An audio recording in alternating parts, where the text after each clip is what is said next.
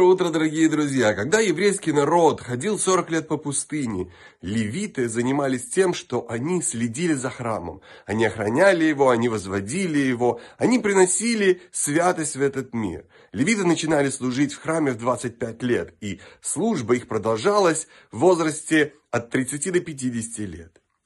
Иногда нам кажется, что там, где мы находимся, мы находимся в пустыне. Это бездуховное место.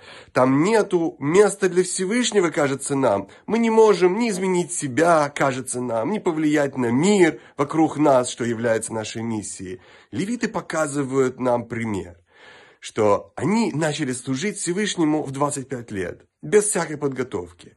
Так же и мы можем делать то, что нам по душе. Мы можем усовершенствовать себя, изменять свои качества и стараться и стремиться улучшить мир вокруг нас. И силу для этого нам дает сам Всевышний. Прекрасного дня, удачи и замечательного настроения.